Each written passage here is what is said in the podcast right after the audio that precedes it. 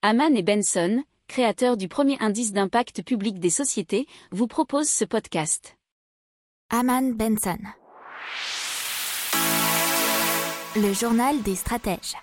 Donc Santé publique France qui nous apprend que plusieurs milliers de décès liés à la pollution de l'air ont été évités grâce au premier confinement.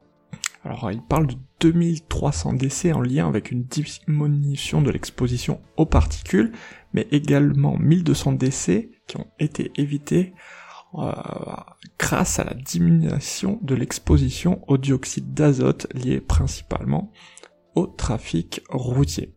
Alors selon Environmental Research, c'est même en deçà euh, d'autres recherches sur le nombre de morts parce que euh, apparemment euh, plus de 8 millions de morts en 2018 euh, ont été provoqués aux particules, dont près de 100 000 en France. Donc on est encore bien loin de ces chiffres. Alors ce que Santé publique France souhaite mettre en avant, c'est les changements comportementaux avec la circulation routière dans les zones urbaines et aussi les émissions industrielles.